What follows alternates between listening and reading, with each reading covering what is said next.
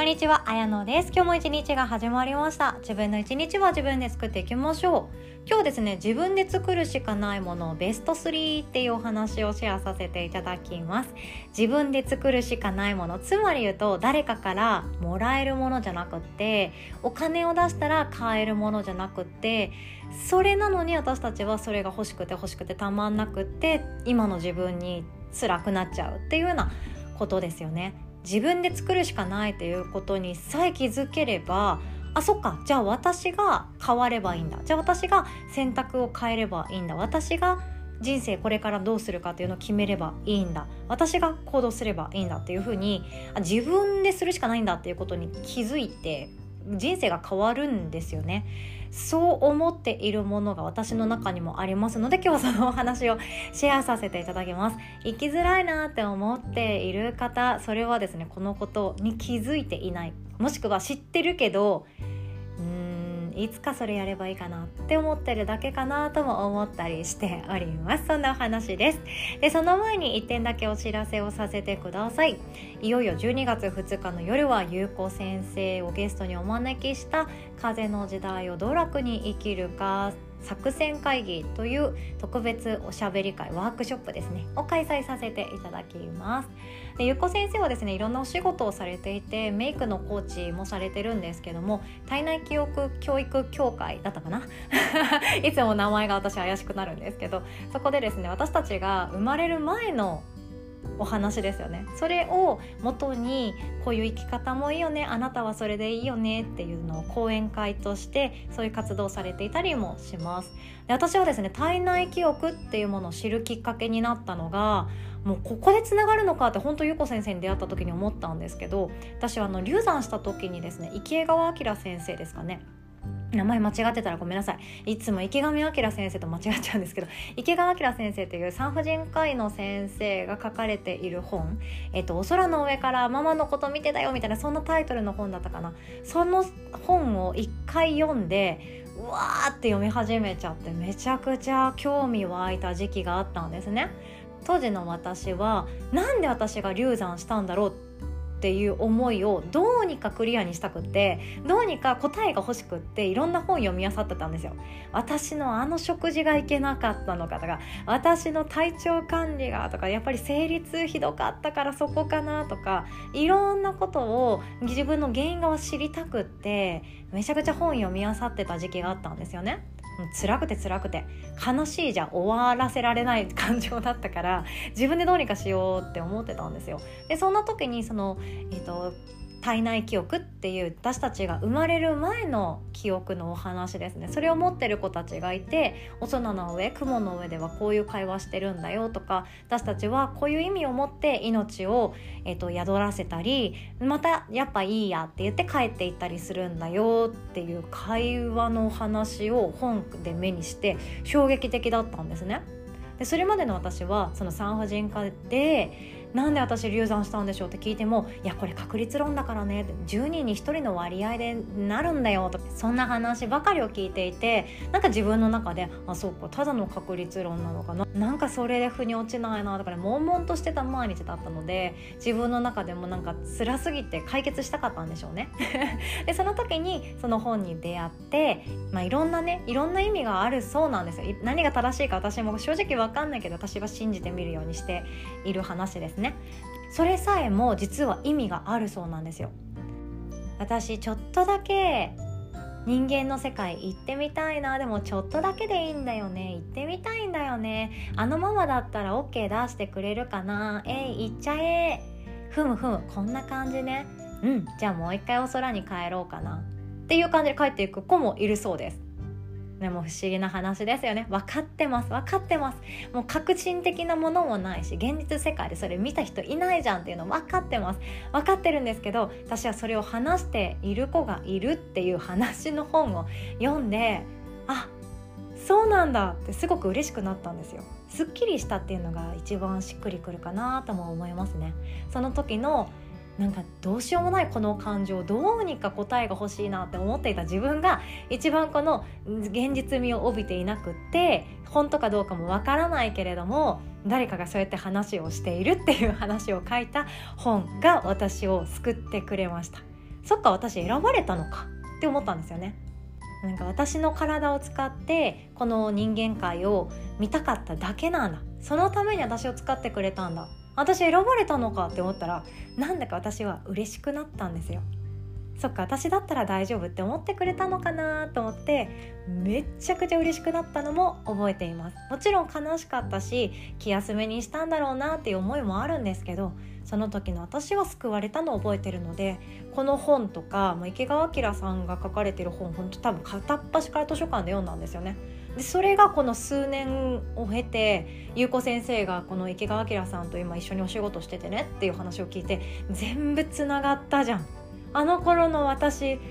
あそのための経験だったのか？って思うことがあるくらいすごく自分の中で腑に落ちたんですよね。っていう話もあります。私は何でこの経験してんだろうとかあとは見栄えとかもそうじゃないですか。自分のこの体のコンプレックス顔のコンプレックス、えーと、性格のコンプレックスいろんなものが自分しか知らないところ自分だけが気になっているところってあると思うんですけど全部もしそれ私たちが選んで生まれてきてるとしたら話は別ですよね。きっと何かしら私が学びたいこと感じたいこと体験したいことが今からさえもあるはずなんですよ。そうやって自分の生き方って自分の捉え方だなって本当に思っています。だからこそ私の口からはですねもうこういうなんでしょうだと思うんですよねっていう話しかできませんので ご興味ある方は是非ともゆうこ先生と一緒におしゃべりしてほしいなって思っているんですよね。誰もあなたのことを否定する人なんてその場にいません。でアーカイブ VTR も残しませんのでその場限りの、うん、話シェアしていきましょう。毒吐いてもいいです。なんで私ばっかりこんな目に遭わなきゃいけないんだとか言ってくださっていいです。なんで私こんなに苦しいんですか？とか他人の祝い事におめでとうなんてもう本当に思えないくらい辛いですとかそんな感じでもいいです。その場限りの話をしましょう。きっと翌日からは自分でよかったって思えられるような夜になっていくと思います。詳細はですねこの音声の概要欄の URL リンクに載っております。ワークショップ一覧というところからチェックできます。お会いできるの楽しみにしております。ということで本題に行きましょう。自分で作るしかないものベスト3ということで早速いきます。結論3ついきますね。3位余裕です。2位自分への OK サインです。そしてナンバーワンはライフワークです。このベスト3かなって思うんですよね。このベスト3さえ自分で作るしかないんだ。私が私のこの余裕と自分への OK サインとライフワークを私しか作れないんだっていうことを気づいていただけたら今日の一日の中身って変わっていくと思うんですよ。っていうお話です。まず1つ目余裕ですね。時間の余裕もそうです。心の余裕もそうです。物理的な体の余裕もそうです。これ全部誰かがくれないんですよ。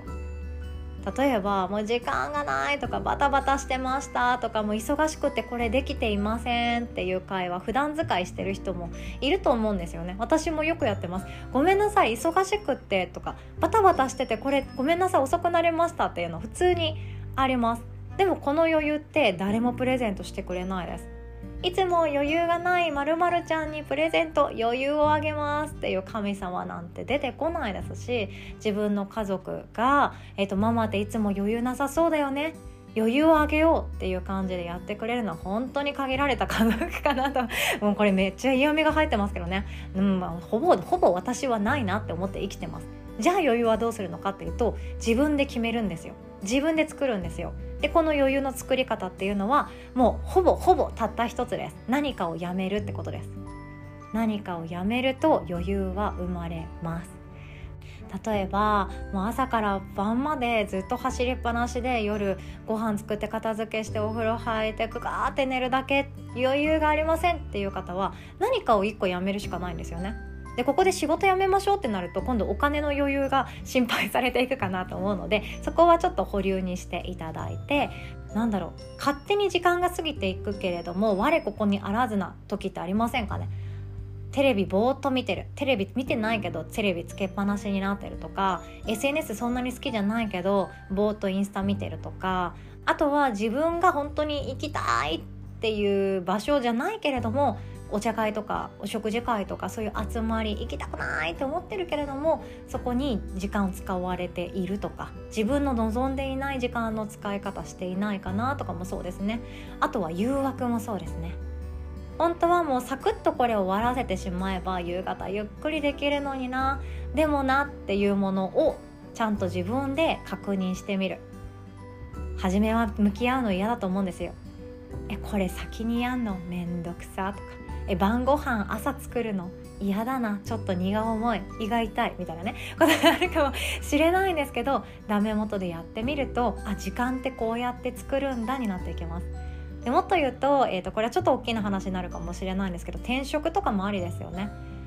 例えば月収が同じくらいの額ででも働き方がちょっとフレキシブルになるというか柔軟性があって会社に行っても行かなくてもよくって家で作業してもよくって出社の日数とかも自分で選べて生理痛が重い時はお家で行けて副業も OK っていう仕事があるのであれば同じような月収なのであれば今の仕事からもしかしたら移ってもいいかもしれないですよね。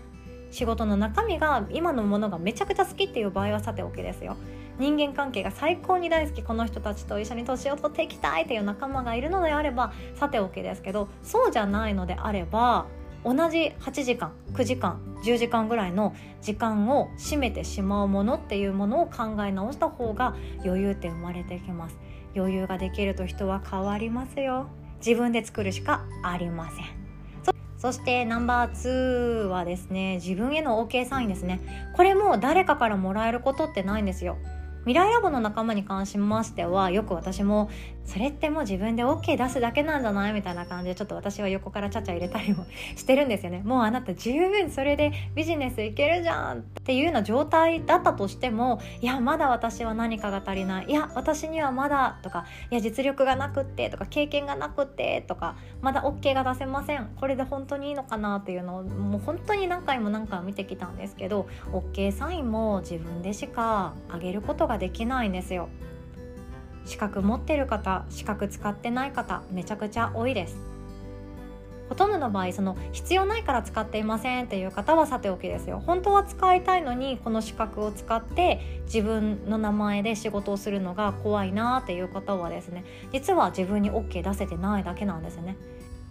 資格を取るまではあの資格を取ったらきっと私の人生変わるなとかこういう活動できていくはずだって思ったけれども資格を取ってみたらその資格を同じように取った人たちはたくさんいて私って大丈夫なのかな？もっと差別化した方がいいよな？もっといろんなこと学んでからもっといろんな経験をしてからやった方がいいよな？うんもうちょっと先にしようっていう感じに先延ばしにしちゃったりするのがとってももったいないって思うんですよね。じゃあ誰が OK サインくれるんでしょうね？もうあなたはやってもいいですよ。もうあなたは十分ですよって誰が言ってくれるのかって言ったら誰も言ってくれないです。これも自分を信じてうん OK じゃないかもしれないけどやってから決めよっか。っていう風にやっていかないと一生 OK サインには出会えないです。これも自分でやるしかない。自分で作り出すしかない。んですよね。それに気づいていくと大きく変わっていきます。そして最後ですね自分で作り出すしかないものナンバーワンはですねライフワークなんですね。ライフワークっていうのは何かっていうと、えっと、ライスワークの反対でお金のために稼ぐ仕事ではなくって生きるため自分の命を輝かせるための仕事だと思っています。自分の命を輝かせるための仕事。趣味でもいいんですけどこのライフワークっていう命の仕事自分の天命って言ったりもしますね。これって自分で作るしかないんですよ。稀にたまたまなんか自分でこの仕事やってて本当に生きがいですっていうすっごい恵まれた方もいらっしゃいます。めちゃくちゃ羨ましくなっちゃいます。でもそうじゃないなっていう場合は自分で見つけに行くしかないし自分で機会を作りに行くしかないです。機会ってチャンスのことですね。でこのライフワークっていうのは自分とどれだけ向かい合ってきたかとか自分がどれだけ自分のことを見てきたか客観視できてきたかそして行動できるか。こういういろんなものの組み合わせにかかっていたりもするんですよ。